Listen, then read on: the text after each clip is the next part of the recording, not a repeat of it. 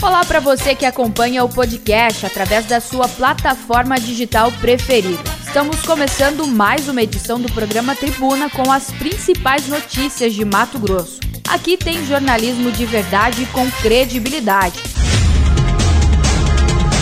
Vila Real, nas eleições 2020. E eu conto com a participação do meu colega aqui de profissão, meu amigo, tem uma vasta experiência em política, o jornalista Paulo Coelho. Deixa eu primeiro dar bom dia aqui ao Paulo. Tudo bem, Paulo? Nayara, bom dia a você, bom dia a todos que nos ouvem nesse instante, bom dia, candidato, bom dia é, a todo mundo, não é? Afinal de contas, estamos começando uma uma fase importantíssima e você você que está nos ouvindo, dê valor, porque aqui pode ser o diferencial para você escolher aí o seu candidato. Certo, deixa eu zerar aqui o cronômetro, começando agora. Bom dia, candidato. Bom dia, Nayara. Obrigado pela oportunidade de ser o primeiro, né? Cheguei primeiro aqui nas entrevistas, na, na abertura dos trabalhos para as, as, eleições municipais de 2020. Então, eu pretendo também chegar em primeiro. Primeiro passo é com as nossas propostas aqui do PSOL chegar ao segundo turno. O primeiro passo, né?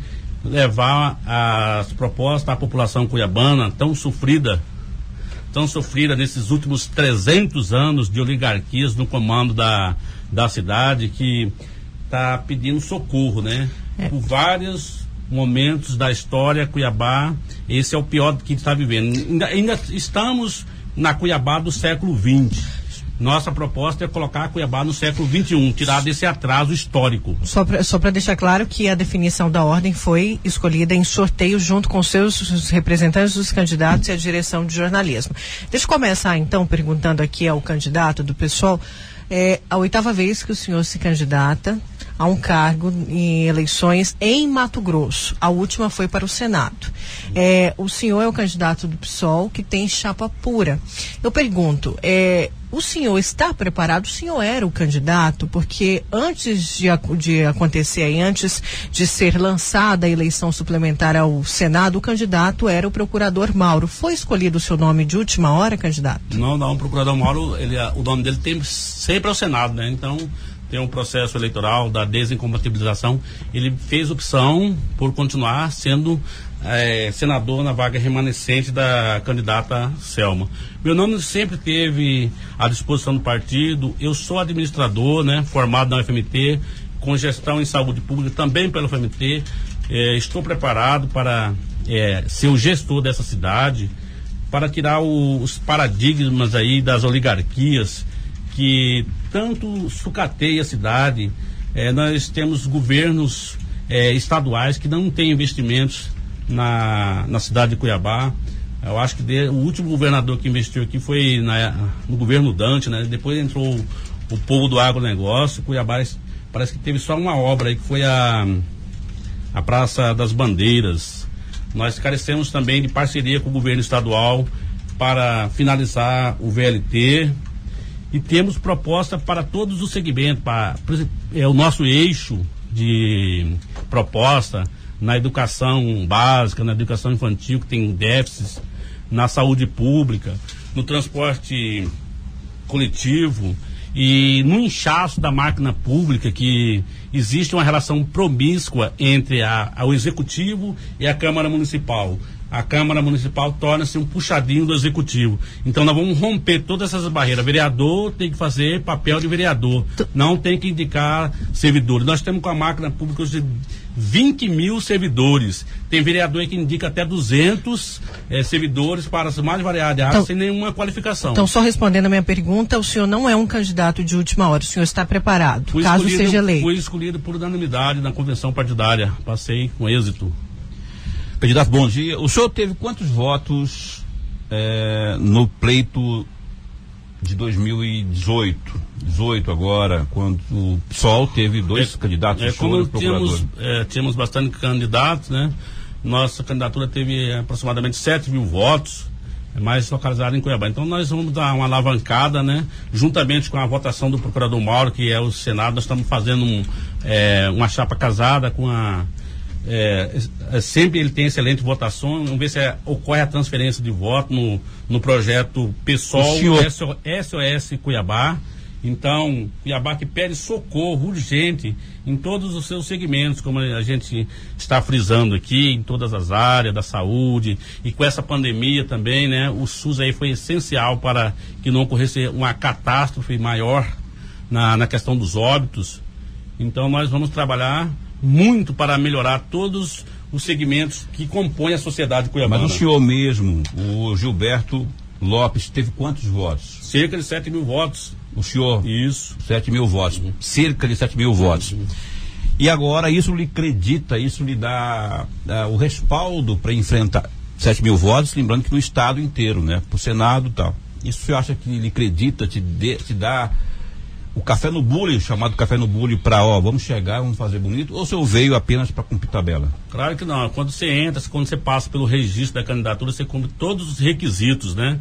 É, para registrar uma candidatura não é fácil, você tira todas as certidões, é, não é para cumprir tabela, é para participar e para ser a única opção. O pessoal não faz coligação para não ter contaminação com a corrupção.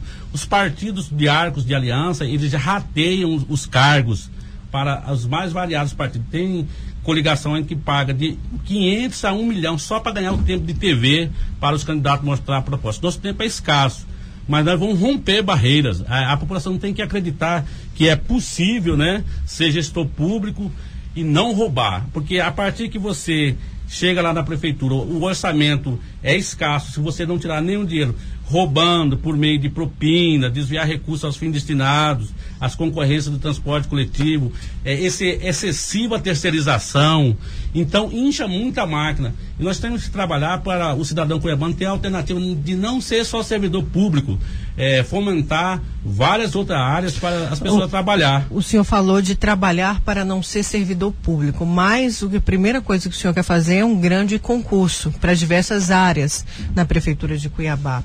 E é uma premissa do seu partido, né? É, já fala pelo nome, Partido é, Socialismo, E Liberdade. Liberdade. É, o senhor então prefere que se, o senhor falou em fazer um grande concurso público, mas agora o senhor entra em contradição e diz que não quer que todo mundo seja servidor público. Como explica? Como o senhor vai conseguir não, fazer isso? Não, assim, a, o grande concurso público não é contradição, porque a, é, Cuiabá tem 620 mil é, a população, pessoas, habitantes. 20 mil são servidores públicos. Então, 600 tem que trabalhar em, outra, em outras áreas, né? E tem esse aqui é só servidores públicos municipais. Pois é, o senhor vai fomentar. Da, da, forma irregular, porque o artigo 37 da Constituição Federal, o acesso ao concurso público, é, a, o acesso a ser servidor público é por meio do concurso, artigo 37 da Constituição Federal. Só que, que assim, essa relação promíscua que existe entre o executivo, o prefeito e o puxadinho para garantir a governabilidade, ah, por exemplo, o prefeito tem 15, tem 15, vereadores que indica 200 servidores. Então o senhor acabaria com os cargos comissionados? Não, é os cargos comissionados será direcionado para os servidores efetivos, entendeu? É porque é, eu não estou falando que é, é, de repente Cuiabá precisa realmente de 20 mil servidores, mas a forma que ele entra é uma forma é, de que não é correta. Eles são nomeados como cabos eleitorais, os famosos cabos eleitorais. Por exemplo, quem sai na gestão atual tem 10 mil cabos eleitorais pagos com dinheiro público. Isso é ruim, desequilibra o processo eleitoral. Quando o senhor admite que, de repente, Cuiabá necessita realmente dos 20 mil servidores, o senhor considera então que a, aquilo que é chamado hoje de máquina inchada é uma situação normal? Porque hoje a, a principal reclamação, não é? uma das principais reclamações, justamente o inchaço, o tamanho da máquina, não é? E o senhor considera que isso pode ser é, mantido? Não, eu não considero. Eu falei, após uma auditoria, após a auditoria, em todas as áreas, na saúde, na educação, no meio ambiente, na fiscalização, na parte tributária, se realmente for constatado, cê, cê, ah, eu chego, prefeito de Cuiabá, o povo me deu o direito de ser prefeito de Cuiabá. Eu sou a pessoa mais capacitada, o voto mais qualificado para ser o representante do povo. Der para lá, assim, eu vou exonerar todo mundo? Não. Nós vamos fazer auditoria em todos os setores. Sem indicação política? Sem indicação e sem conchavo. A gestão sua não teria qualquer indicação política? Não, nós temos é, cargos comissionados essenciais, os cargos de confiança. O secretariado, por exemplo, vai ser cargo de confiança, né? De indicação. Indicação, hein? Mas aí se não tem, se não tem aliança, o partido tem chapa pura, quer dizer. É, nós, nós, não temos aliança, mas a cidade tem pessoas competentes. A cidade não é, é reduto só de. Indicação do ele... próprio grupo, né? Do próprio grupo. Não, não, próprio, é, não é de grupo, prefeito. não é de grupo. É indicação de pessoas da sociedade que sejam Sim, comprometidas. Entendi. entendi. Agora, candidato, a gente conversa aqui nessa primeira rodada de entrevistas com os candidatos à Prefeitura de Cuiabá, que foi decidida em sorteio com o candidato do PSOL, o Gilberto Lopes. Candidato, vamos falar de infraestrutura, de VLT, que é uma promessa, inclusive, de vários candidatos. Qual que é o seu objetivo, se prefeito de Cuiabá? É terminar o VLT em conjunto com o governo do estado, com o governo federal ou numa parceria público-privada? Então, né, o VLT é uma obra essencialmente estadual. É, os notórios políticos roubaram cerca de um bilhão e meio. Nós não vamos recuperar, porque eles estão rindo aí na nossa cara não podemos citar nome, que eles já foram presos por pouco tempo, não vão devolver o dinheiro. Então a alternativa do nosso governo é buscar a parceria com o governo estadual, porque o, o VLT está dentro de Cuiabá, o modal é dentro de Cuiabá, quem sofre é a população. Então nós temos que concluir. O meio de concluir é com verba estadual e federal buscaremos sim a conclusão né, do VLT, que é essencial para é, a mobilidade urbana de qualidade aos usuários do transporte coletivo de Cuiabá. Então, é concluir o VLT. Uhum. Essa é ideia. Mas não com o dinheiro da prefeitura, porque o orçamento é escasso. Essa é uma obra estadual. Tipo, se a gente fosse pegar os notórios políticos que mudaram e colocar eles colocassem eles presos na, na, nos vagões. Você vê, compraram os vagões, fizeram os trilhos, fizeram as trincheiras e roubaram o dinheiro. Cerca de um bilhão e meio na, dos notórios políticos conhecidos de Cuiabá. Aqui a imprensa divulga, muito bem divulga, né? Mas temos que dar nome a esses bois aí, que eles são bem conhecidos, ah. né? Mas a conclusão, nós não vamos tomar o dinheiro dele. É a, a, acho que é o judiciário. Agora, candidato. O judiciário não consegue recuperar dinheiro muito pouco. As pessoas ficaram presas cerca de um ano e meio e estão aí como cidadãos agora honestos. Agora, candidato, a gente já teve essa promessa de terminar o VLT, de prefeitos querendo terminar o VLT, tanto em Cuiabá e em Vazia Grande. Mas isso, na opinião do senhor, caso eleito, é possível como? Essa é a pergunta. O senhor teria um diálogo aberto para cobrar isso do governador Mauro Mendes, do, da presidência, né, do, do presidente Jair Bolsonaro, e um diálogo também para se fazer uma parceria ou não? O senhor é contra a parceria público-privada? Olha, o, o, VLT é uma obra essencialmente estadual, né? Nós, como prefeito, queremos que o modal funcione, porque Cuiabá é, sofre muita deficiência no transporte coletivo. É, inicialmente iria fazer o BRT, né? Mudou porque foi mais fácil desviar recursos mas nós temos que ter uma alternativa. A, é, é dever do Estado, ou em parceria com o governo federal, os recursos da, da prefeitura, se tirar dinheiro do orçamento para fazer VLT, é totalmente inviável. A gente não consegue promover saúde, educação, saneamento e a reconstrução da cidade. Mas o senhor a favor ou contra a PPP? A pergunta bem. Não, nós não somos a favor, assim. Nós somos a favor de tudo que é lícito. Pronto. Se eu vou fazer uma PPP, é, é uma privatização do serviço, né? O, par, o partido nosso, o pessoal, pelo ser socialismo, o socialismo que prega primeiro as necessidades básicas do cidadão. Ali nós temos que garantir a saúde, a educação. Nós não vamos deslocar dinheiro das necessidades básicas para jogar no VLT. O dinheiro foi roubado. Assim, é, bem, é bem importante frisar que o dinheiro foi roubado assim a mídia poderia também cobrar assim do, dos notórios políticos a devolução mas assim isso é papel do judiciário estadual do Ministério Público é muito difícil que quando o cara empodera do capital fica muito difícil ser preso, porque eles têm bons advogados, sempre tem brechas na lei.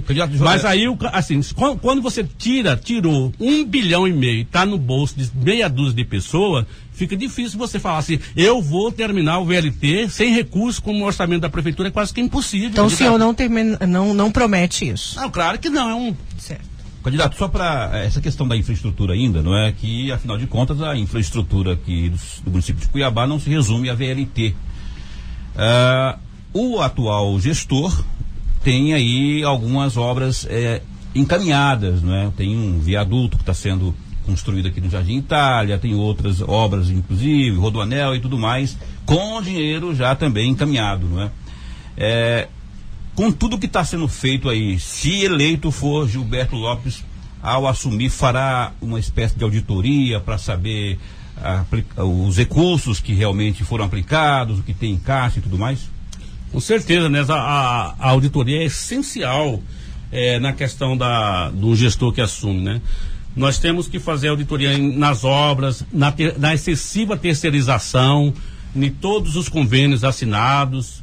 É, nós temos. Você que... promete uma varredura, então, nos contratos, uma, uma, uma auditoria geral. É, né, ah, um, por exemplo, você fala muito do VLT. A concessão das empresas que exploram o transporte coletivo é tudo irregular. É uma única empresa que redistribui por meio de consórcios irregulares. Então nós vamos fazer auditorias pesadas nessas concessões de transporte coletivo, é porque há muito desvio de dinheiro público, sim, desvio de forma legal. Faz a licitação viciada, a famosa licitação viciada tanto em convênio, tanto no transporte coletivo, na, até na concessão desde a antiga Sanecap.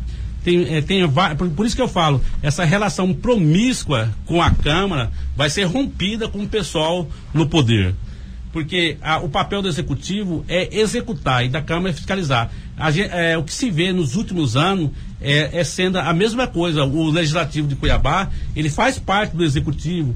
Como eu falei, tem vereador que indica de 300 a 200 cargos comissionados de pessoas que não estão qualificadas. Por isso que eu falo na era do, da realização do concurso, não que as pessoas estão trabalhando, não são trabalhadores, eles merecem. Então, e os que estão de fora também vão participar aos jovens que precisam de, de, acesso. O senhor é contra as terceirizações no serviço público, por exemplo, em infraestrutura que a gente ainda é o nosso tema, coleta de lixo, transporte, qual que é a sua opinião sobre isso? Não, a terceirização é viável, o problema é sim, é o superfaturamento das terceirizações, por exemplo, se um servidor, por exemplo, vamos pegar por exemplo o PSM de Cuiabá, lá tem uma empresa de limpeza, um servidor daquele, ele pode ser terceirizado, mas ele custa cinco vezes por, por, para os cofres públicos.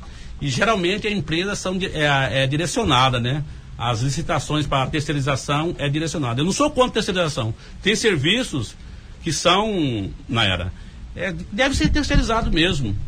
É, só que os contratos não podem ser superfaturados. É, são feitos por meio de licitações viciadas. As mesmas empresas que estão aí na licita, né, no serviço de limpeza, de segurança, já, já estão aí há décadas, ah, desde o século passado. Passamos os nossos primeiros 15 minutos com o candidato à Prefeitura de Cuiabá, o Gilberto Lopes, do PSOL. Paulo?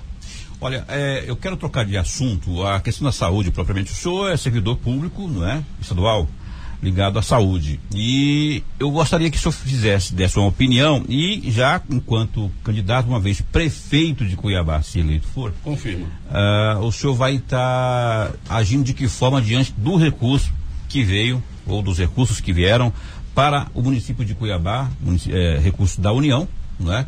Para justamente serem investidos no combate à Covid. Há muita reclamação nos últimos tempos aí de que ah, houve ou não houve a questão do, do, investimento devido, na sua opinião, se houve e o que o senhor fará, porque afinal de contas, no início de janeiro, teremos pelo menos os, os resquícios dessa pandemia. O que o senhor deve fazer? O que o senhor pretende Olha fazer? Só, independente da pandemia, o setor de saúde já tinha alocado cerca de 1 bilhão e 200 milhões de reais, sem a pandemia. A rede SUS em Cuiabá, ela a, atende 75% da população. Dos 620 mil habitantes de Cuiabá, 600 e, 620, é, 75% desses 620 são usuários diretos do SUS. Os outros que têm plano de saúde, na ordem de 25%, também são usuários do SUS, na questão da vigilância, na questão da, da parte epidemiológica, da vacinação. Então, a rede SUS, ela trabalha de forma eficiente. O problema é o grande desvio do dinheiro da saúde pública com, pelos mais variados meios, lavar de dinheiro, é, a, o próprio exemplo que eu, que eu dei das ter, terceirizações nos hospitais. Pois é, mas eu quero, eu queria que Agora, uma análise a sobre COVID, a pandemia. A, a pandemia é o seguinte, a pandemia pegou todo mundo. O senhor sabe quanto veio da União para o município de Cuiabá? Ah, acho que quatro parcelas em torno de 70, quase é, 280 milhões, né? Por aí. O senhor levantou se esse dinheiro foi aplicado? O senhor sabe dizer hoje, enquanto candidato, olha, Houve aplicação, não houve? Aqui. Olha, houve ger, geral, geralmente, quando tem um orçamento público, no orçamento público, é, os gestores das oligarquias, eles reservam 30% para a corrupção. Então você pode colocar, se veio 280 milhões, ah, os gestores, não, não, é só o gestor principal, toda a equipe trabalha para desviar recursos, não para prestar serviço. O atual gestor desviou Não, não, 30%. o atual gestor não, o atual não. As oligarquias que governam Mato Grosso há 300 anos, eu não estou falando só do atual é, gestor. de Cuiabá, candidato. Tá, mas eu estou falando das oligarquias que governam Cuiabá há 300 anos. Eu não posso citar gestor, não posso Porque citar nome. a pandemia citar, é de agora, a pandemia eu, é dessa gestão. Sim, né? mas eu não tenho que citar os notórios ladrões, eu não tenho que dar nome aos notórios. Todo, nome. todo mundo tá sabe quem é ladrão.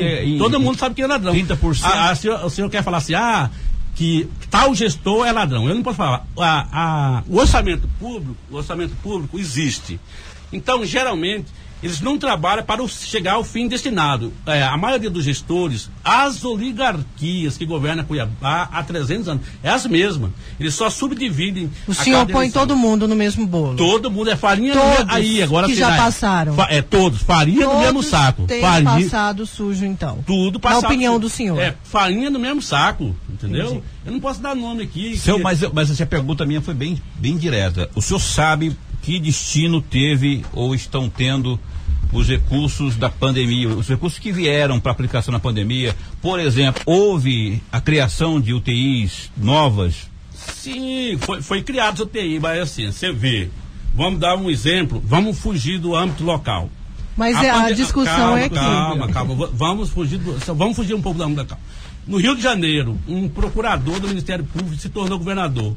Um respirador da Covid custa 18 mil reais. Foi adquirido a 280, umas 10 vezes mais. Eu não posso dar nome aqui aos gestores de Cuiabá, quem é ladrão. A gente sabe quem é ladrão, quem rouba. Você pode falar mas que... é, eu não, assim, eu não posso que dar é honesto, nome. Eu não por vou... exemplo? Quem é honesto? É, o senhor, senhor é tem... honesto? Gilberto Lopes Filho, tá não, aí. Tô perguntando. O senhor tem medo, candidato? Não, claro que eu não tenho medo, porque assim, assim, fala assim, veio 280 mil para aplicar na Covid. Foi feito sim em hospitais de campanha. A que valores foi de feito? De campanha? Hospital de campanha, a, a, a, o, antigo, o antigo pronto-socorro transformou no hospital de Covid. Mas assim, geralmente todas as obras públicas, todos os serviços públicos são superfaturados por meio de licitações viciadas. É, eu vou só complementar o que o Paulo falou, eu entendo a pergunta dele, até porque, como a gente falou no início, o seu partido, o senhor já foi candidato várias vezes, é, o procurador Mauro também já foi candidato várias vezes, então o seu partido tem uma história de disputar as eleições, tanto em Cuiabá como outros pleitos em Mato Grosso. Então a gente entende que o seu partido acompanha a gestão. O por isso da pergunta dele, o senhor que deve ter acompanhado toda essa condução da Covid, quando o senhor, se o senhor for o vencedor, em janeiro o senhor vai ter uma conta ali. Uhum. O senhor tem noção mais ou menos do que aconteceu? e como foi a condução? Tem uma opinião sobre isso? O que está acontecendo, né? Como, como, eu vou vencer, né? Não, eu vou vencer essa eleição, porque a, acho que até o sorteio me favoreceu aqui, né? Para sair em primeiro e chegar em primeiro. Assim, nós, é, assim, não podemos ser hipócritas ao ponto de não saber que a gestão pública não é feito de maneira efetiva. O dinheiro, a maioria do dinheiro público, ele é desviado, ele não chega aos fins destinados. Então, provavelmente esse da Covid foi feito de maneira incorreta. Agora, os números, quanto roubou, eu não tenho, não posso passar, eu não posso Mas você não se preparou para ser candidato? Com certeza, eu estou preparado, mas assim então... assim que eu assumir, eu vou, ter, eu vou ter um orçamento de 3 bilhões. Sabedor que eu não vou roubar um centavo do dinheiro público, eu estou bem preparado. Eu sou administrador, eu vou ter uma equipe de confiança, eu não vou fazer assim excessiva publicidade de obras que eu não vou executar. A gente vai primeiro fazer as grandes auditorias, né? Onde vaza dinheiro, convênio, transporte, concessão, a questão da água, a gente vai rever a questão da água até rever tá legal. rever o que o senhor fala é a questão da concessão. A concessão. Não, porque existe um contrato firmado Mas é, a gente pode romper né, se tudo estiver sendo de forma efetiva. Como o transporte coletivo é o caos, é o gargalo da situação de, da população cuiabana que não tem transporte. O senhor quer trazer isso para a gestão do município? É, seria possível, mas assim, a gente tem que fazer todo um estudo de impacto, né? A gente não vai trazer de imediato. A gente tem que deixar a cidade funcionar fazendo a grande auditoria, recuperar vários recursos roubados do erário, voltar esse dinheiro para o erário, a gente vai ter sobras até. Eu não estou eu não entendendo, me perdoe minha doce ignorância aqui. Eu, quanto que está sendo roubado então? Eu estou falando de, de, uma quantia aparentemente Mas é quando muito eu falo grande. Tá, tá, roubar, tá roubando, a roubada há 300 anos. Agora, você quer que Mas... eu específico na gestão atual? Eu imagino que o senhor tenha se preparado para saber esses números, para saber que, em que ah, terreno então, então, tá. O, o, o, o, orçamento de Cuiabá para a aplicação é 2 bilhões. Se rouba 30%, você pode fazer uma conta simples. Assim, é, é, é de praxe. Eu fiz um curso agora recente de gestão pública. O professor está fazendo doutorado. Eu falei, professor, mas rouba 30% mesmo, é desviado. Por esse meio que eu falei, contratação irregular, concessão de serviço público, excesso de terceirização, excesso de funcionários sem, sem concurso, cabos eleitorais. Então, o dinheiro é roubado, é roubado, é roubado, na casa. O senhor já denunciou isso junto ao Ministério Público? Não, seu partido? o Ministério Público sabe. 600 milhões daria então? É de... Você que está afirmando. Não, 30%, então vamos fazer a conta aqui. Você tá 1 bilhão 300 milhões? Não, não. não o orçamento é 2 bi para aplicação. Tem a segura, tá, tem, tem, a parte, são tem a parte da Seguridade Social, que é verba carimbada, verba da Seguridade, verba carimbada. A turma dá jeito de roubar. O pessoal não trabalha para administrar, trabalha para roubar. Não posso especificar que essa gestão é a gestão anterior. É no geral. Mas você não pode especificar a gestão e não pode especificar o valor. Quer dizer, de que estamos 30% falando? 30% aí. Você faz a conta. A própria mídia também, assim, quando existe, é, existe uma publicidade exagerada com a é, como nós estávamos comentando aqui de forma informal.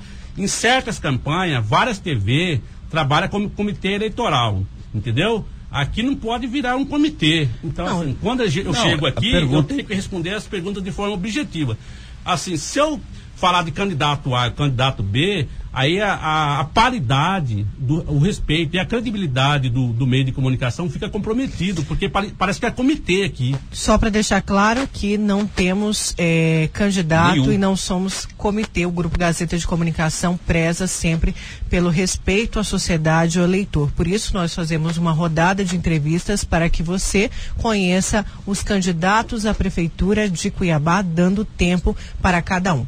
Vamos então mudar aqui de. Eu ainda quero continuar na questão da saúde, porque o senhor me falava é, numa notícia de frente que a sua, o seu lema da campanha é SOS Cuiabá, remetendo à saúde. O que, que o senhor vai fazer de diferente que ainda não foi feito nesses 300 anos? Então, 301. Então, então Cuiabá é um, uma capital que 75% da população depende, é, é usuário direto do SUS. E a atenção básica, ela não ela não está com a cobertura nesse 75%. No primeiro ano, nós vamos primeiro revisar as 89 unidades de saúde básica para ver se elas realmente funcionam. Como você falou, não tem médico, não tem profissional. Não, vamos revisar o funcionamento dessas 89 é, unidades de atenção primária, que é o nome que fala agora, que está na moda, né? Atenção primária. 89 é, unidades de atenção primária. Vamos revisar, vamos fazer funcionar. E depois nós vamos aumentar a cobertura até chegar aos 75% da população para que funcione realmente a atenção básica na questão da prevenção, na questão das doenças oportunistas, ali como diabetes, pressão arterial. Vamos fazer que o povo tenha essa cultura. Nós vamos criar isso através de comitê, por meio de comitê, de comitê gestores. Primeiro nós temos as quatro subprefeituras, né? As macros, nas, nas é, na cidade, na zona sul, na, na oeste, na divisão da cidade, na, na parte regional, sul, leste, oeste e norte. Então nós vamos fazer essa subprefeitura buscar aonde que está a parte do déficit da atenção primária. Eu gostaria que o senhor falasse sobre, ainda no aspecto de saúde, mas ampliando para, os demais, para as demais áreas, sua política de combate à corrupção numa gestão sua, se eleito for, não é? a partir de 1 de janeiro. Como que o senhor vai encarar isso aí? Contraste na saúde, eh, enfim, relação com o legislativo. Pois é, a, a relação com o legislativo eu deixei bem claro. A, a função da Câmara é fiscalizar. Eu não, não posso ter nenhuma relação de, de barganha, de, de ter apoiadores na Câmara. Eu sou você do executivo. O, a, a, o vereador tem que cumprir o papel dele. Tem muito vereador que faz papel de executivo, é, faz construção. Não é papel dele, papel de construir é do executivo. A nossa relação vai ser passar o do décimo para ele, que é institucional, né? E eles trabalhar para que, junto conosco, podemos construir uma Cuiabá mais digna para seus moradores. Cuiabá está sendo sucateada há muito tempo. Essa, essa questão do, do VLT fez uma cicatriz no meio da cidade e é necessário que urgência, né? Urgência na, nas questões de infraestrutura da cidade para melhores condições de vida para todos. É, só um respaldo aos nossos queridos ouvintes que a decisão foi decidida em sorteio unânime, inclusive entre os candidatos que não teriam pergunta de ouvintes, tá bom? Só para deixar claro, mas estamos fazendo o papel aqui de não deixar nenhum questionamento passar. Paulo? Pois é, aí assim, então, o senhor falou de forma genérica esse combate à corrupção, né, ou a, a vigilância para que não haja corrupção, mas assim, o senhor não tem no seu plano de governo, assim, algo definido, ó, vai a partir de tal, a partir de 1 de janeiro, vamos implantar tal sistema, Uh, eu perguntei da auditoria sobre a questão do VLT, poderia ser também uma, um, alguma, alguma a auditoria do VLT é de questão estadual, né? Não, pois é, mas aí eu estou falando da saúde municipal. O senhor pretende, por exemplo, o senhor é servidor público Gilberto, da saúde estadual. Estadual.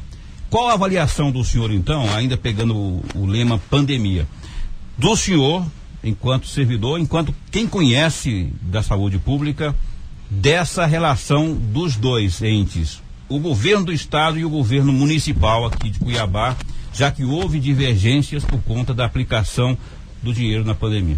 Pois é, é combate à Covid. Eu poderia dar um exemplo, né? É, aqui em Cuiabá o prefeito é do PMDB e o governador do DEM. Em Salvador, que teve um dos melhores índices de combate à pandemia, o governador é do PT e o prefeito é do DEM. Houve uma parceria aqui houve muita divergência. Nessa divergência entre os dois gestores da capital, né, que é a maior cidade, e do governador do, do estado, houve decretos diferentes, não houve uma, uma harmonia. Nesse momento de pandemia era para haver uma harmonia. Houve uma briga política muito grande. Quem sofreu com isso foi a população. O governador fez leitos, fez da Santa Casa, a Santa Casa funcionou, foi importante. A, a questão do metropolitano. O prefeito também fez. Agora o problema é que faltou essa harmonia entre os dois para que fosse evitado, inclusive, óbitos, né? E a questão também da, dos, da aglomeração, dos, da, daqueles decretos, é, era, a, houve muita divergência dos decretos. Então, é possível, mesmo num, num, momento desse de pandemia, essas divergências políticas de ser deixadas de lado, como exemplo que eu citei da Bahia. Salvador tem menos mortes, menos óbitos que Cuiabá. Mas uma cidade cinco vezes maior. Ô, ô, candidato, o senhor não está em cima do muro demais, não, porque assim, o governo do estado de Mato Grosso tem uma forma de pensar sobre a pandemia, combate à pandemia. O governo municipal tem outra forma. Eles se chocaram quase que o tempo todo. E o senhor tem conhecimento sobre saúde. Eu queria saber quem está certo nessa história é, eu vou, toda. Posso complementar, Paulo? Eu queria, inclusive, que o senhor respondesse. É, se o senhor já fosse o prefeito de Cuiabá, como seria essa condução? em frente é, no enfrentamento da Covid-19, até porque a gente não sabe o que podemos esperar do próximo ano. Mas como seria a sua condução? Olha, a condução tem que ser da, da, da, forma coerente, né? Se você tem os recursos de combate à pandemia, você aplicar ele na íntegra. Olhando o que a gente tem em Cuiabá é, hoje. Olhando tá? em Cuiabá. Candidato. Se você tem um recurso, eu tenho um orçamento, eu tenho dinheiro, eu sei que eu não vou roubar, eu não vou desviar, não vou receber propina. Então, eu vou fazer com que, é, por meio dos estudos técnicos, quantas UTI precisa? é, quantas enfermarias precisa. Então aplica o dinheiro ao fim destinado. Isso a gente pode fazer também em conjunto com o governo estadual. É, essa briga é ruim, quem sofre a população. Vários óbitos poderiam ter sido evitados se não houvesse essa briga política entre os dois. Olha, o governo do estado alega que a gestão atual do município não inaugurou, não criou uma UTI nova sequer. Você concorda com isso? Olha, os números aí da, da pandemia, ele remete assim, Cuiabá, como todo o Brasil, foi pego de surpresa. Eu sei que foram criados é, é, UTI emergenciais, tanto do Estado quanto do município. Agora, acusações entre os dois, eu não posso tomar partido de lado ou outro. Eu vou ser o governo do pessoal. Eu, por isso que o pessoal não faz coligação, para não pegar essa contaminação da corrupção. Se existiu aí uma política melhor de um de outro, eu não posso aqui estar tá defendendo, né? Como eu falei assim, às vezes os órgãos de imprensa parecem comitê eleitoral. Eu não posso entrar nessa seara de falar que um foi melhor que o outro houve várias vítimas que poderiam ser evitadas. Aí eu não posso falar que é culpa do governo, que é culpa do prefeito, é culpa do conjunto que é, não, houve, não foi é, preparado o suficiente para combater a pandemia. Cuiabá é uma cidade que poderia ter evitado muitos óbitos, sim, se no início tivesse já feito é, todo o preparo para receber o, os doentes. É, justamente o que o Paulo perguntou, eu vou fazer a pergunta para o senhor. Né? Como seria a sua condução em relação a, a, ao alinhamento junto com o governo do estado e com o governo federal? A gente sabe qual que é o posicionamento do seu partido, pessoal, uhum. a nível nacional e também local. Como seria esse alinhamento? Seria uma grande oposição como existe hoje? Ou não? O senhor estaria alinhado com o presidente da República e com o governador do estado de Mato Grosso? Ó, vou citar um exemplo bem claro, bem claro. Sobre o auxílio emergencial. O, o, presidente queria dar 200. A bancada do pessoal foi a mais que bateu para ser 600, chegou até 1.200 para, para as mães. Mas aqui, voltando ao caso da pandemia, o governo federal, ele não omitiu enviar recursos. Por exemplo, é, é, enviou recurso, você aplica o fim do Estado. É, teve prefeituras com dinheiro da. fez superfaturamento. Por isso que eu falo do grande superfaturamento. Superfaturamento. Comprou papel higiênico, comprou papel toalha, comprou ventiladores, mas não fez não fez a programação para salvar vidas. Então, como eu trabalho na saúde, eu conheço muitos técnicos competentes, é possível fazer um planejamento, porque assim, a, a parte letal do Covid, ou da Covid, é 3%. A gente faz um cálculo aí, Cuiabá está tá atingindo essa meta. Conseguiu atingir, podia ser, ser menos. 3 mil está tendo da, é, da taxa de 3% que torna letal dos casos de Covid. É possi é, era possível evitar muitas mortes. Como será a gestão Gilberto Lopes eh, em relação aos homossexuais? A tolerância e a absorção de, de, de políticas para se relacionar que existe essa camada das pessoas, ainda que minoria, não é? Como será a tolerância? E aí eu queria estender também para a questão religiosa também. Como é Bom, eu vejo essa, essa, pergunta assim, bastante homofóbica, né? Eu acho que as pessoas são rigorosamente iguais. É uma pergunta de homofobia, assim, eu nem tenho como responder assim, mas é, seria assim, não para um prefeito, eu acho que seria de, uma pergunta mais para um psicólogo, né? A, a, as relações, a, calma, as relações sexuais é de foro individual. As pessoas optam por ter relações do jeito que elas querem. É uma questão individual, não coletiva. Eu, como prefeito, eu vou lutar por causas da saúde, causas da educação, causas do meio ambiente. A questões de foro individual é problema das pessoas. Essas relações elas são regulamentadas até em cartório, as pessoas podem assumir não é de a sua sexualidade. A, a, a, não é de permitir, parte, não é de permitir. Não, se a parte ou, da ou, pergunta da homofobia. A pergunta que eu perguntei. Assim, eu não sei porque é o senhor perguntou a parte da homofobia. Eu fui a parte claro. da, não, eu perguntei sobre políticas. A parte homofóbica. Políticas sociais para esse pessoal. é mais uma pergunta direcionada para um psicólogo. Eu sou candidato a prefeito. Políticas sociais, é, é, candidato. Políticas sociais. Prefeito. Assim, é um estímulo. É uma minoria. Não, não é minoria. Você, assim, foi, foi muito infeliz a fazer uma pergunta de cunho homofóbico, né?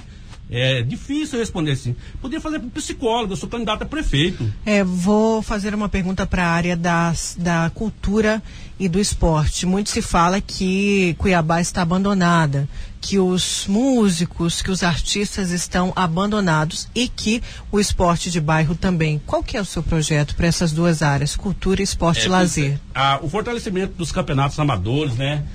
A, da cultura, o centro de, de tradições cuiabana, com relação à culinária ali na, na questão do cururu, do suriri, é, re, revitalizar é, a cuiabania que está se morrendo, porque Cuiabá ela inchou com muitos forasteiros. Então, é, vamos resgatar a cultura cuiabana com esse centro de tradições da cuiabania. É, temos ali a, a, parte ali do Flor Ribeirinha e criar mais essas é, possibilidades da, das periferias ter é, oportunidade de lazer, praças culturais, que, que a, a, Praça Cultural do CPA era um grande centro de cultura, e colocar isso nos bairros, né? É importante resgatar a Cuiabania. A Cuiabá está morrendo, assim, a Cuiabania tradicional. Certo, é, te, estamos com 37 minutos, queremos deixar o um minuto final para as considerações. Tem mais uma pergunta, Paulo? Não, a questão dos do, no, no esporte ainda, os, os mini estádios, o senhor tem uma programação, o que fazer com eles? Há alguns elefantes brancos, não é? Muito antigos que não funcionam há muito tempo, não é? E aí as pessoas dos bairros ficam é, pedindo que esses sejam restaurados. Bom, a, a, os mini estádios eles podem ser usados como escolinha de futebol, né? É, é, os professores de educação física podem ser direcionados para essa área, pra, porque à medida que você coloca o esporte como uma possibilidade de, de educação mesmo, de educação permanente, a partir, como ela, ela perguntou na, no programa dela lá, é, a escola em período integral. Essa podia ser uma parte complementar, usando os ministérios aí que estão abandonados. Né? As creches o senhor também Hã? quer fazer em período estendido? As creches a, o senhor a, quer manter? As, as, creches a gente tem que primeiro verificar o déficit. Né? Há uma invasão da, da dos bairros, é, da, das periferias. Os CMEI são escolas muito boas. Ainda está faltando alguns números para chegar ao número ideal. É, é, tem muita invasão de, assim, de uma pessoa de um bairro ocupar a vaga de outro. A gente vai fazer também uma auditoria nesse sentido para que a ocupação da, das vagas seja dos moradores daquela senhor, localidade. O senhor vai fiscalizar a, as grilagens? Você fala as ocupações? Não, é evitar que isso aconteça? Olha, Cuiabá é uma cidade que ela, ela vive de ocupações, né? Os bairros eles. Mas isso a, não a, é certo, né, candidato? Não, não é Ou certo. Não? Mas a, nós vamos é, priorizar a legalização fundiária dos bairros já existentes. Certo, estamos com 39 minutos. O senhor tem então um minuto para sua consideração final. Então, é, é possível ser gestor público e não roubar. A partir do momento que você aplica todo o dinheiro público aos fins destinados para as questões dos segmentos essenciais da sociedade, como é, educação que emancipa as pessoas, a saúde, que é um direito fundamental, artigo 96 da Constituição Federal. Nós vamos revitalizar Cuiabá um processo de arborização urbana das 3 mil árvores que foram retiradas no processo de construção do VLT falido. Então, eu acho que é, é possível mesmo, né, governar de acordo com a legalidade, impessoalidade e não tirar nenhum centavo do erário. Então, meu nome é Gilberto Lopes Filho, eu sou administrador com gestão em saúde pública, estou preparado e motivado para ser o gestor dessa capital. Meu número é 50 e confirma. Certo. A gente agradece a vinda do candidato do PSOL, o Gilberto Lopes. Paulo, muito obrigada. A gente se, volta a se encontrar daqui a pouco lá no Jornal do Meio Dia. No Jornal né? do Meio Dia. Obrigado, De candidato. novo com ele. Boa sorte aí e até mais tarde. É, tá. e olha, é, respeitando a ordem de sorteio, o Paulo continua aqui com a gente nos, amanhã também, durante a semana, né, Paulo? Também. Foi sorteado. Foi sorteado Mas para respeitar a ordem de sorteio, foi definido, tá?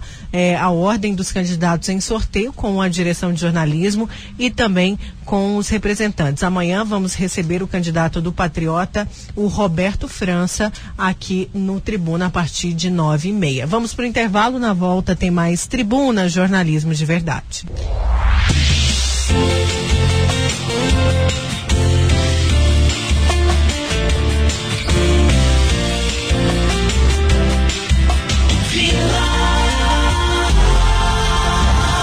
A Vila Real 98.3 está apresentando Tribuna, Tribuna com Nayara Moura. Vamos de trânsito com Luiz Vieira. Vila no trânsito. Oferecimento Locassim, a loja que vende e aluga. Mais de mil itens em ferragens e ferramentas para sua casa e obra. Avenida Beira Rio, 4110. Agora informações do trânsito nas estradas. De acordo com a concessionária Rota do Oeste, as equipes irão atuar em obras de reparo no pavimento durante o dia de hoje e o tráfego está programado para operar em sistema pare-siga. Em Cuiabá, na região do, do quilômetro 383 da BR-364, também em Acorizal, também na BR-364, na região de Jangada, na mesma rodovia, também na região de Rosário Oeste e na BR-163 em Sorriso, no quilômetro 766. Portanto, a você que irá percorrer essas regiões no dia de hoje, esteja atento, mantenha a velocidade reduzida ao passar por esses locais, porque é, estarão acontecendo obras de reparos com o sistema pare-siga, o trânsito pode ficar mais lento e a necessidade é de atenção redobrada para assim evitar acidentes. Certo, Luiz, obrigada pelas suas informações. Vamos seguir aqui então é, com tribuna. Gente, olha, muita gente participando. Fico muito feliz com a participação dos nossos queridos ouvintes. O pessoal falando, né? O pessoal, enfim, comentando sobre o candidato. Estamos num momento muito delicado, viu? Que qualquer situação, qualquer participação nesse sentido, sentido xingando ou denunciando sem provas, é, o candidato vai querer, claro, o direito de resposta. É um momento bem delicado que temos que tomar cuidado tá? Para não enaltecer um em detrimento do outro ou vice-versa, né? Temos que dar o devido espaço igual para todos, com perguntas contundentes, perguntas que a sociedade quer fazer. A decisão de não ter participação do ouvinte foi unânime entre os candidatos. Foi uma decisão dos candidatos e a Justiça Eleitoral os respaldam sobre isso, tá, gente? É claro que seria muito bom ter aí a participação de todos os ouvintes também perguntando. Mas Aqui vamos fazer o, o papel do ouvinte. Lembre-se que aqui você tem vez e voz, então nenhuma pergunta vai ficar sem ser feita para nenhum candidato. Todos os problemas, a gente está estudando bem os candidatos, tudo que já aconteceu em relação ao nome, ao CPF, ao candidato, a gente vai fazer aqui no Tribuna. Pode ficar tranquilo tá? A gente vai fazer, a gente vai ser o seu porta-voz. Então confie aqui no jornalismo do Tribuna, que é um jornalismo sério, sem rabo preso com ninguém.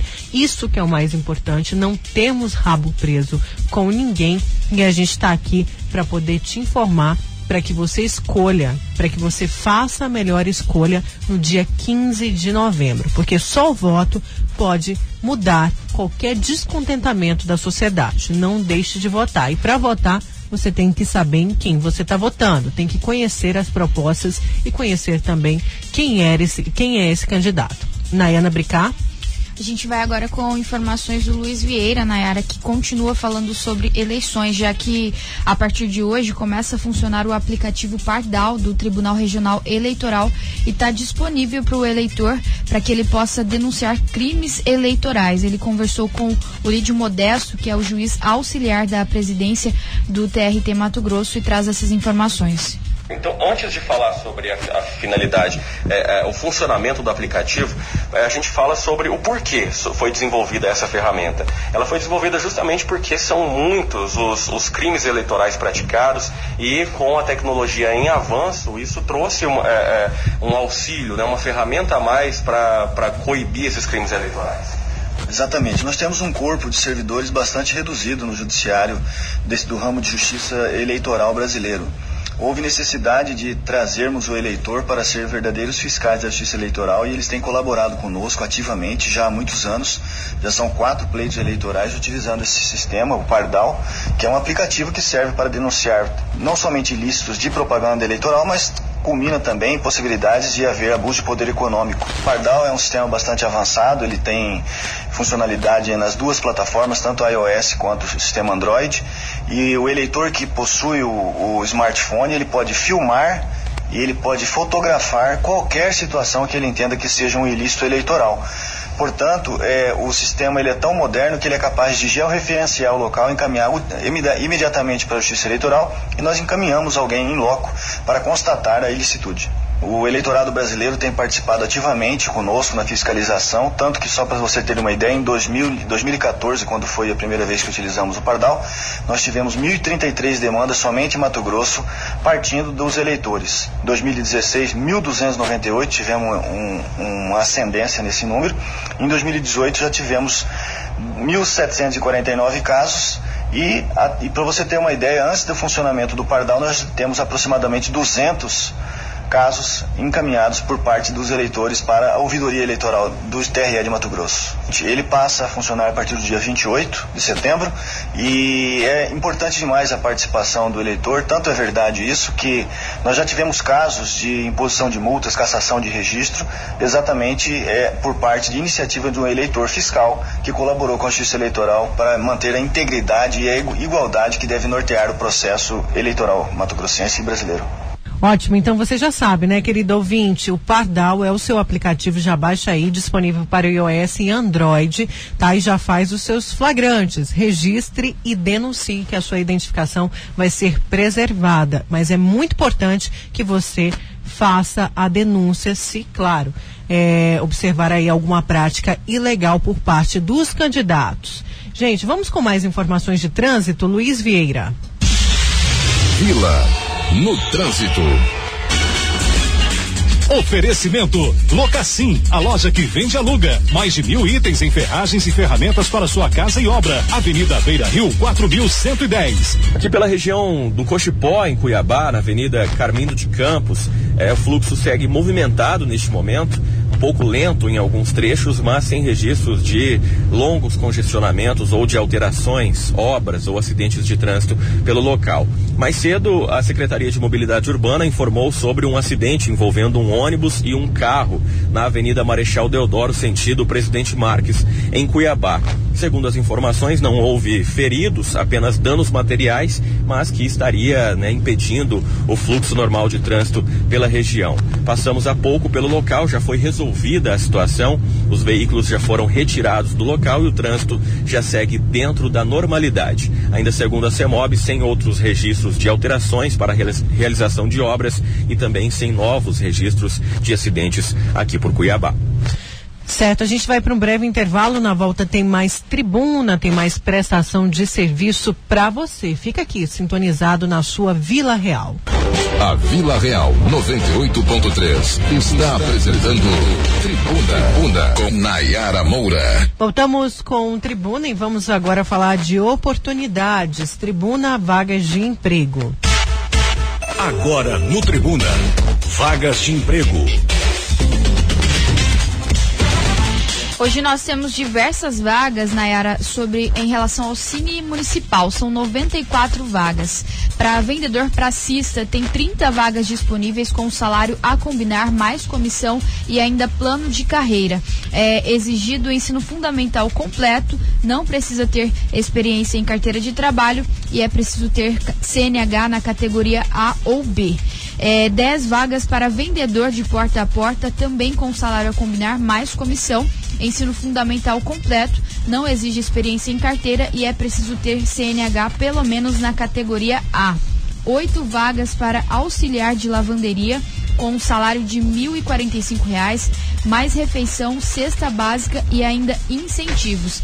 É preciso ter o ensino fundamental completo e não precisa de experiência comprovada em carteira de trabalho cinco vagas para auxiliar de marceneiro, também com salário de R$ 1.045, mais vale transporte e incentivos. É exigido o ensino fundamental completo e não precisa comprovar experiência em carteira de trabalho.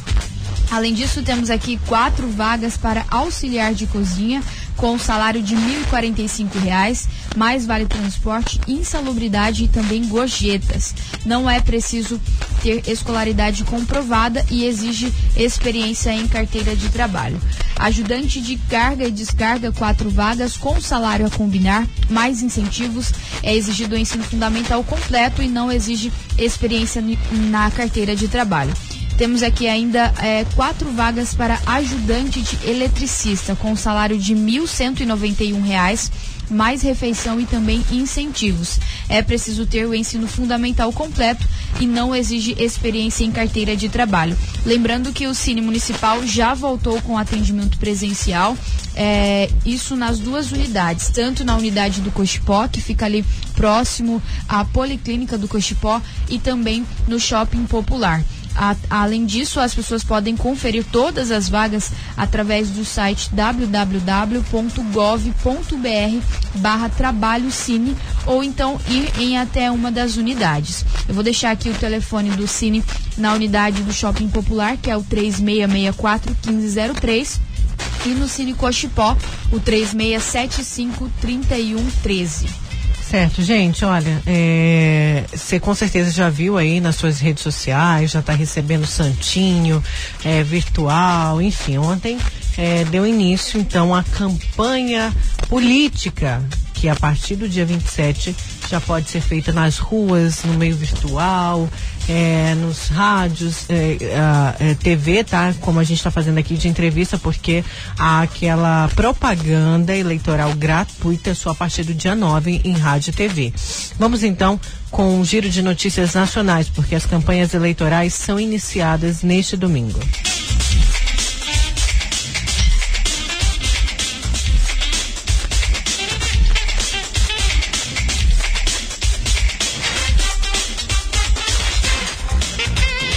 Estamos com um probleminha aqui então com a matéria nacional. Deixa eu ver se a gente consegue colocar de novo. Vamos lá.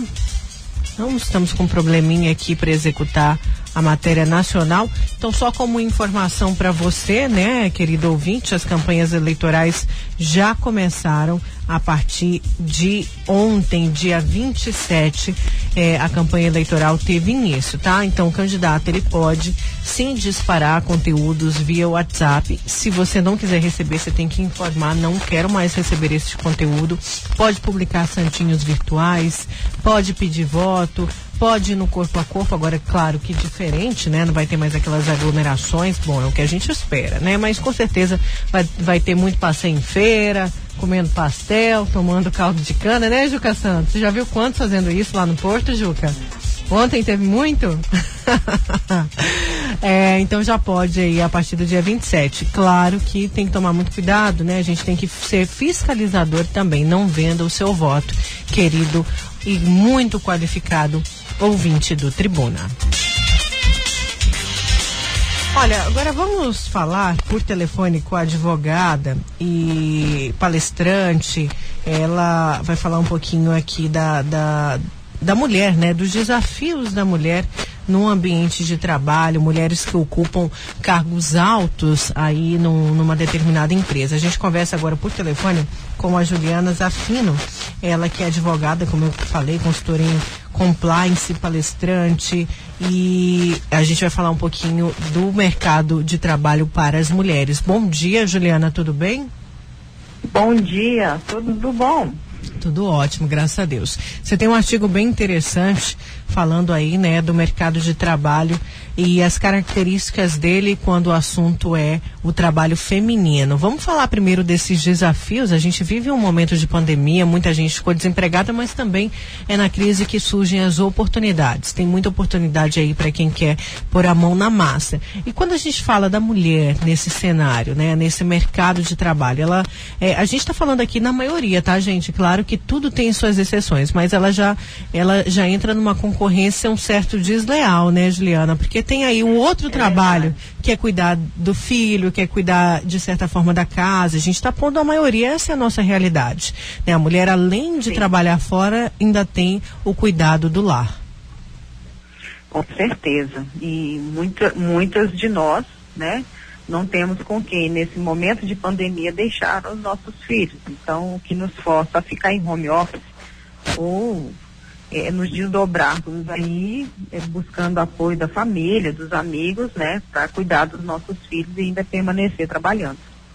Pois é, e como conseguir enfrentar, né, toda essa concorrência, na verdade, a forma, o preconceito que a mulher às vezes é vista dentro do, do, do ambiente de trabalho, principalmente as mulheres que ocupam cargos maiores, até mais do que homens, que às vezes não ganham o mesmo salário, né, do que um homem ocupando aquele mesmo cargo e que é, até mesmo a chegada dessa mulher a esse cargo é colocada em xeque, né? Existe aí um machismo muito grande ainda. Como será que ela conseguiu esse cargo? É, existe mesmo isso, existe esse arquétipo ainda dentro, não vou falar só dos homens, esse arquétipo machista, mas o arquétipo ainda dentro de muitas mulheres, né? É, com essa visão de que não, não pode chegar lá, que tem essa dificuldade. Nós temos um estudo da, da Bain Company, Nayara, que em conjunto com o LinkedIn, que apontou que apenas 3% das mulheres do Brasil ocupam cargos altos de liderança. Isso é muito pouco ainda, né? Então, outro estudo do, do próprio LinkedIn, ele fala que as mulheres elas têm propensão 20% menor de se candidatar a esse tipo de, de vaga do que o homem. Então, não só o preconceito, né, mas as crenças que cada uma carrega também dentro de si, né? E, e, e já os homens, eles se candidatam a uma vaga quando eles preenchem 50% das qualificações. As mulheres, elas buscam preencher 100% dessas qualificações. Ou seja, elas buscam sempre a perfeição. E, e eu acho que isso que também existe muita é, é, exigência e muita discriminação. Exigência por parte de nós mesmos, né? E discriminação também por parte de nós mulheres em relação às outras, porque nós queremos também mulheres perfeitas, né? Então, se nós consultarmos ali no nosso interior, nós sempre buscamos mulheres perfeitas e os homens com aquele arquétipo que a gente já conhece, também, né? É claro que nós estamos falando, como você mesmo disse, de exceções. Existem homens, existem mulheres que não têm mais e que já se é, é, é, livraram desse tipo de arquétipo machista de que só os homens conseguem, que só os homens são mais fortes e que eles são capazes, né? As mulheres são capazes tão quanto os homens, né? Tanto é que é, é, pelo menos esses 3% conseguiu chegar lá. Certo, e aí tem outro fator, né? Até o emocional da mulher é colocado em xeque, né? É, durante aí no ambiente de trabalho, é tido assim, ah, será que essa mulher ela aguenta a pressão que um homem é, suportaria? Isso pode ser levado em conta, alguns gestores ainda levam isso em conta, por exemplo, na escolha para o mercado de trabalho, esse momento onde muita gente procura um emprego? Nayara, eu posso dizer do que eu passei, eu já escutei. Você aguenta a pressão? Você, você tem medo de grito? São frases que eu, eu já escutei ao longo da minha vida. Então, é, falar que isso ainda mudou, talvez não, talvez não. Então, aquela ideia de que a mulher não aguenta pressão, de que a mulher não consegue resolver problemas, é, ainda existe, né? E, e, e, isso dificulta muito, muito a inserção dessa mulher e esse, nesses cargos mais altos, porque quanto mais alto o cargo, maior o nível de pressão, maior o nível de responsabilidade, né? Então existe isso sim. Eu acho que ainda existe é, é, essa questão é, de, de olhar a mulher como um sexo frágil ainda, coisa que ela não é coisa que ela não é. E qual que é a maior dica para essa mulher que busca uma oportunidade, uma recolocação no mercado de trabalho e que precisa quebrar essa barreira do preconceito, né? Qual que é a maior dica para ela nesse momento de busca, por exemplo, e também para aquela mulher que quer se manter na empresa com toda a instabilidade do momento, né? Com medo, inclusive, da sombra aí, do fantasma da demissão. Sim, eu acho que a primeira coisa que eu falaria é acreditar em si mesma, de que é capaz, de que pode. Primeira coisa. A segunda coisa é correr atrás, é fazer por onde, né? Se esforçar. Então não é ficar olhando o outro, se comparando ao outro, mas fazer o melhor da melhor forma e esforçar o quanto puder, né? No limite ali daquelas forças, às vezes ultrapassando todas as forças, ultrapassando o cansaço é, foi assim, eu falo, essa, essa é a minha dica, porque assim, foi assim que, que eu lidei com todas as situações da minha vida, né? Acreditando em mim, é, fazendo o melhor que eu podia, um pouco mais do que eu podia, sempre para que eu pudesse me, me, me manter. Né? Nem sempre eu fui dona do escritório, já trabalhei em outros escritórios, já trabalhei em outros lugares, e, e, tem mesmo essa, esse medo né, que muitos estão enfrentando nesse momento. Ah, se eu ficar em casa, olha, é, vai ficar em casa, mas tente fazer o melhor que você puder, né, mesmo em casa, mesmo em home office, seja proativo. Acho que a palavra-chave agora é proatividade. Uhum. É, tem que ser isso, né? Tem que ser proativo, independente aí do, do sexo, né? Independente do gênero.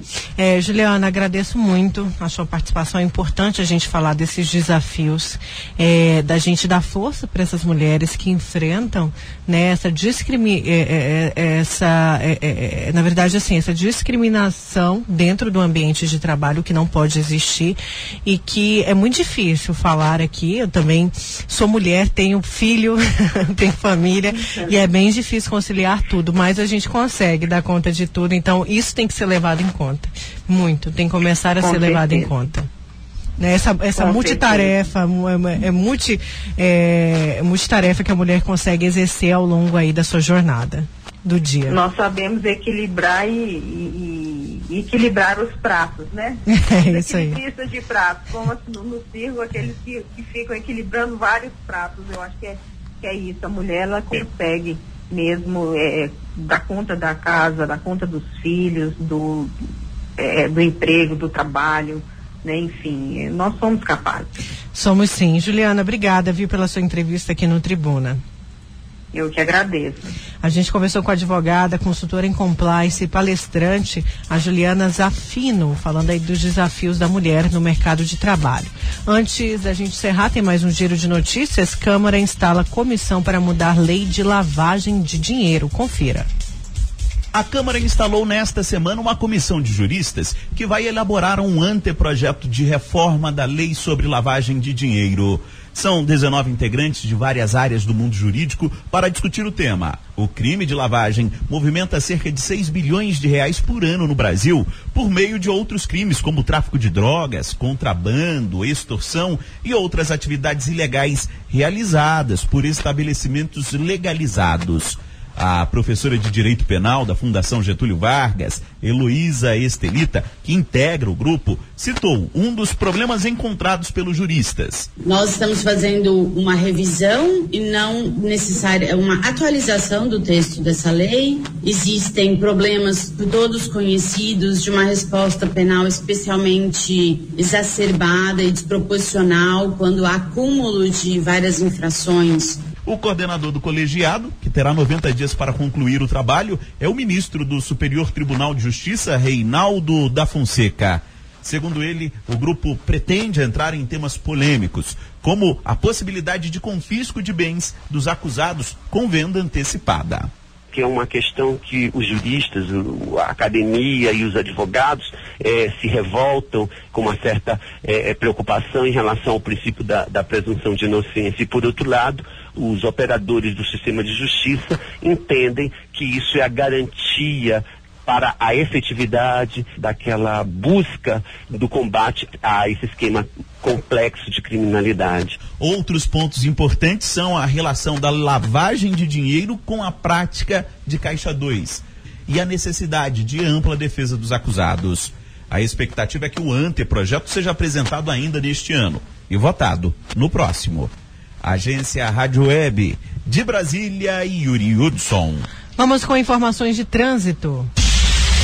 Vila no trânsito. Oferecimento Locassim, a loja que vende e aluga. Mais de mil itens em ferragens e ferramentas para sua casa e obra. Avenida Beira Rio, 4110. Em Várzea Grande há um grande movimento neste momento pela Avenida da FEB, em alguns pontos, principalmente no acesso à rotatória do zero quilômetro. Na Avenida 31 de Março há um movimento grande também no acesso à Avenida da FEB, mas na região sem registros de alterações para a realização de obras e também não há acidentes de trânsito registrados na cidade industrial até este momento, segundo informações da Guarda Municipal da cidade. Há um grande movimento também pela região central, na Avenida Filinto Miller, na Júlio Campos e também na Couto Magalhães, mas movimento habitual, é, como de todas as manhãs, nesse horário pela cidade. A você que segue por Várzea Grande, por toda a região da Baixada Cuiabana, atenção ao trânsito nesse início de semana. Não esqueça de usar o cinto de segurança. Obrigada, Luiz, pelas suas informações. Olha, só lembrando que amanhã a gente continua a rodada de entrevistas com os candidatos à Prefeitura de Cuiabá e amanhã, o escolhido em sorteio, a ordem foi escolhida em sorteio com a direção de jornalismo da, do Grupo Gazeta e com os, os representantes candidatos será o candidato do Patriota, o Roberto França. Vamos, Nayana?